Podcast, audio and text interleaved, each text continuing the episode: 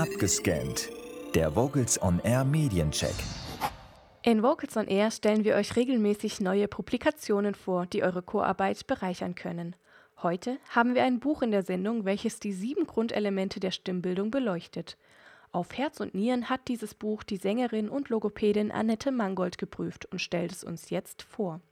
Das neu erschienene Arbeitsbuch der Akademischen Rätin für Gesang und Fachdidaktik an der Universität der Künste Berlin, Barbara Hoos de Jokisch, ist eine systematische Zusammenstellung der Gesangsübungen von Franziska Martinsen-Lohmann, die als Grande Dame der deutschen Gesangspädagogik gilt.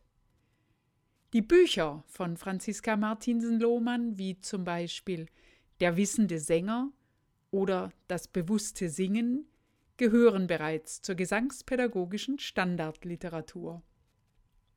Ihre bisher nicht zugänglichen Gesangsübungen stehen mit diesem kompakten Arbeitsbuch erstmals systematisch und strukturiert allen interessierten Sängerinnen und Gesangspädagoginnen zum selbstständigen Üben zur Verfügung. Das mit 140 Seiten sehr kompakte Buch ist in vier Kapitel gegliedert, die die drei Funktionsbereiche Phonationsanregung, Klangformung und Lautformung und Stimmerzeugung ausführlich beleuchten, sowie einem vierten Kapitel, das den für das Singen so wichtigen Gesamtausgleich der drei Funktionsbereiche ins Zentrum stellt. Dem Funktionsbereich Phonationsanregung sind die beiden Grundelemente Atmung und Energetisierung zugeordnet. Dem Funktionsbereich Klangformung und Lautformung die beiden Grundelemente Resonanz und Artikulation. Dem Funktionsbereich Stimmerzeugung werden die beiden Grundelemente Register und Dynamik zugeteilt. Das vierte Kapitel das sich dem Gesamtausgleich der drei Funktionsbereiche widmet, beschäftigt sich dann folgerichtig mit dem siebten und letzten Grundelement, der Synergie aller an der Stimmbildung beteiligter Parameter.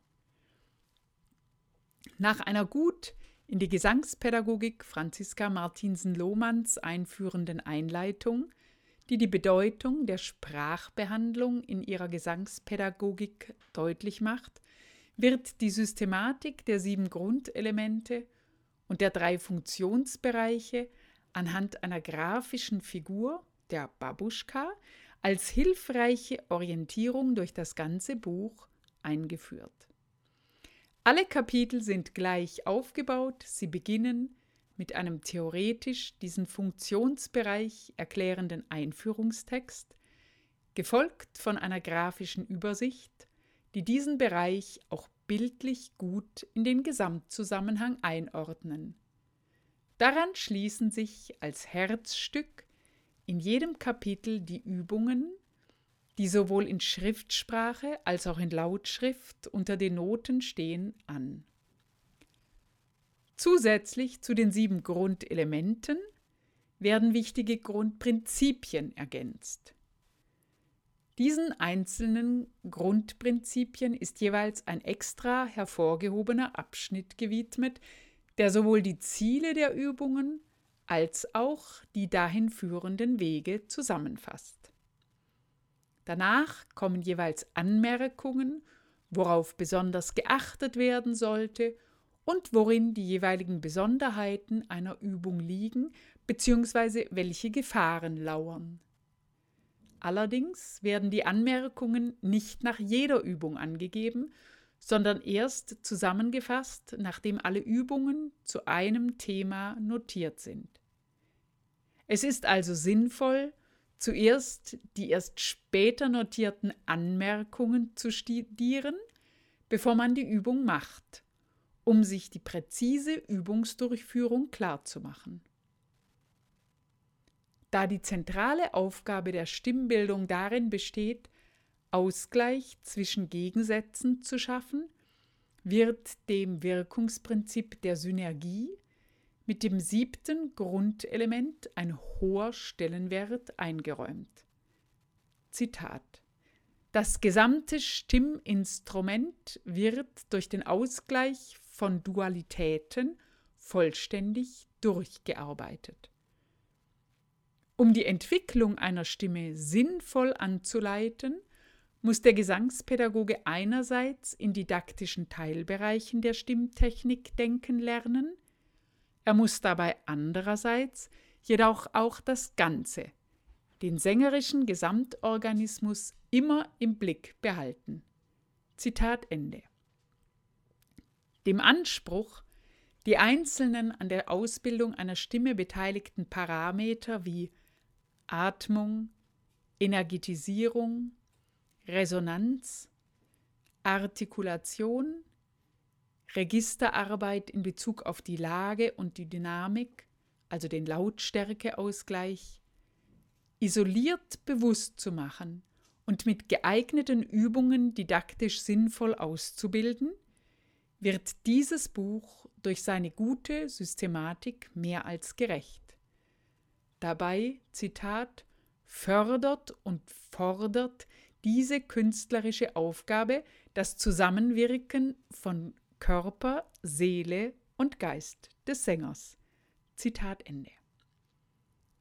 Denn bereits im Vorwort steht der wichtige Satz, nicht das Was der hier vorgestellten Übungen ist ausschlaggebend, vielmehr das Wie.